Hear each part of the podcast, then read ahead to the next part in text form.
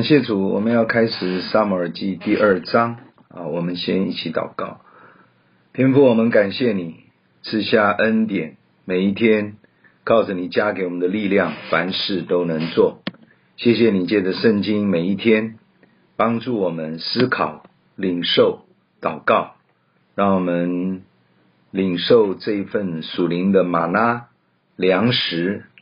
喂养我们的心，也校正我们的。思想意念，让我们心思意念长存一个圣洁良善，在基督耶稣里蒙主保守。借着圣灵开启我们，我们同心献上祷告，奉主耶稣基督的圣名，阿门。我们今天要从第十八节啊、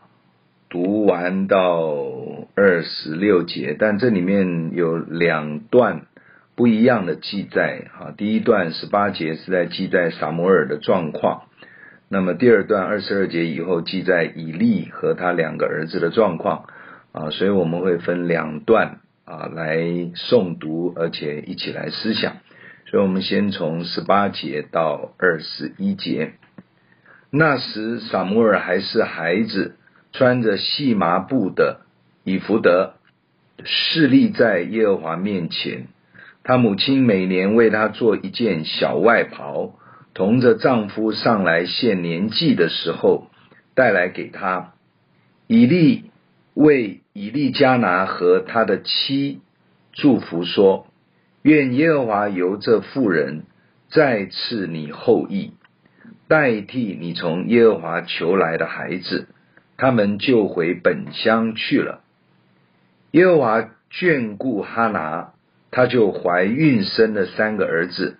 两个女儿。那孩子撒摩尔在耶和华面前渐渐长大。好，在旧约的一个圣经故事里面，当然我们每一次也无法读那么多啊，我们要掌握时间。但是呢，其实，在旧约读这些历史的故事，是要整段整段的在看，前后啊需要有一些连贯，才能够。针对其中的一段有一些合宜的解释跟领受哈，所以第一章、第二章一直在描述啊哈拿、以利加拿这对夫妻怎么样把撒母耳在神的恩典眷顾里面生下来，哈拿怎么样奉献撒母耳来到圣殿，全然的让撒母耳一生都来侍奉神，这是一个非常蒙神喜悦的祷告，也是一个。令神啊喜悦的一个奉献。那当然啊，撒摩尔渐渐就在以利面前，从一个三岁多的孩子长大。圣经记载，他的母亲哈拿每年为他做一件小外袍，同着丈夫上来献年纪的时候带来给他。从当时背景来看呢，也就是从士师时代的最尾端。也就是撒母耳上的第一章的起头的当时的状况，所以啊，虽然有士师，也是一个属灵的领袖，但是但是呃，可以说在这个整个国家的治理里面，我们仍然分类为他们是属于神权治理的体制里。所谓的神权治理的体制里，就是说他们在重要的事情。都需要求问神要怎么做，因此祭司的角色，甚至大祭司是最重要的属灵的传递神旨意的角色。那么祭司的功能呢，就是要教导神百姓遵行神的话语吩咐，以及替百姓献祭赎罪。在旧约的时代，百姓不能自己献祭，只能请求祭司替自己赎罪及献上各样的感谢或平安祭。所以，祭司应该也是需要熟悉祭司的规则及步骤，协助百姓献祭。如果祭司混乱了这些步骤和次序，就可能导致自己及百姓都陷入最终。而成为亵渎神，失去神的祝福，甚至招致咒诅。这样来看，祭司的角色常常扮演教导者的职分，大祭司甚至要释放神的祝福及神的诫命，提醒百姓，为百姓代求。所以以利站在这个位置上，当他在看到哈拿这样祷告的时候，他受感动，祝福哈拿说：“愿以色列的神允准你向他所求的。”这个是在第一章的第十七节。结果哈拿就用信心领受了这个祝福，所以回到他的住处就生下了撒母耳。不能怀孕的哈拿就神迹似的怀孕了。所以啊，其实祭司的角色，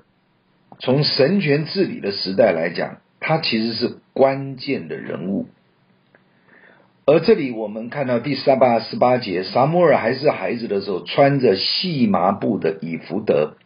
好，所以以弗得是要献祭的那个大祭司身上一个特殊的，从摩西五经里面神啊定规的一种身份的记号。那么从出埃及记二十八章记载，神要摩西去啊这个。做成以弗德，让大祭司亚伦可以穿在身上。所以我们简单的介绍一下以弗德到底是什么啊？以弗德就是一件大祭司需要穿上的，用细麻编织的类似背心或围裙前后两块布的那个形状的一个衣服。它两块前后的布肩膀是用两边的肩带连接在一起的，而这两边的肩膀肩带上面要各相看一块红玛瑙，而这个红玛瑙的上面左右就刻着以色列十二个儿子的名称，各六个名字，也就是十二先祖的名字，在神面前代表。他要纪念，也就是啊，为这十二个先祖、十二支派来代祷。当在圣殿献祭，来到神面前求问神的时候，大祭司前面还要挂一块的胸牌，这块胸牌也是啊，连接在以弗得这一件所谓的背心上面的，上面胸牌镶了十二块的宝石。每一块宝石刻一个十二支派的名称，这胸牌的里面又放了乌灵跟土名，这两样东西是用来表示神赐给他们所求的答案。所以这个以弗得穿在身上的话，代表着一个在神面前为百姓献祭、代祷的这一个角色，也替神来回应。百姓所需要询问的各样的问题，当然后来慢慢衍生出许多的祭司，他特别是要来献祭的那个角色，都穿上以弗得，为以色列的民族和国家来祷告啊。所以当要求问神的时候，就用以弗得来求问。在四世纪第八章，基甸自己就制造了一个以弗得。它是用来求问神的，因为以弗得的里面，在胸牌的内部有土灵、有乌灵跟土明两样东西，而大卫也用这种方法来求问神，所以这个哈拿奉献的小撒摩尔，呃，从小呢，他就穿上了这个所谓的呃以弗得在他的身上，换句话说。当哈拿把这个孩子的生命完全奉献给神的时候，撒摩尔住在圣殿中，没有回家了。所以从小，可能以利就让他穿上以弗得，陪着祭司以利在圣殿中服侍神。当然，当时的小撒母耳当然还不能扮演。呃，在祭祀当中去回应百姓需求的角色，而父母每年上圣殿献祭的时候，母亲哈拿都随着撒母耳成长的身材大小，做一件新的外袍，给撒母耳，看得出哈拿一个为母的心肠。虽然奉献给神了，爱孩子的心，支持孩子仍然表露无遗，总是尽力的想要照顾一下撒摩尔。以利看见这一对近前的父母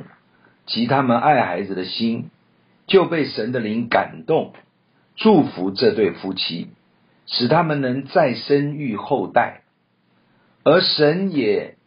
回应了这一个祝福，神眷顾哈拿，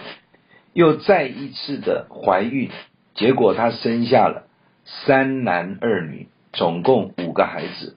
连撒母耳就变成六个了，成为多产的母亲，真的是有福。而这个福是透过他在神面前的切切的祈求，甚至是哀求，神回应他的祷告。这里我们看见，为了除去羞辱的痛苦。哈拿迫切的哀求祷告神，神回应他的祈求，悦纳他奉献的心。但是神并没有就停止祝福他，而是加倍的赐下五倍的儿女数目给他。他奉献一位，神再给他五位，这真的是何等大的神的恩典！神所赐给我们的福，总是超过我们自己所求所想的。感谢赞美主，荣耀归给神。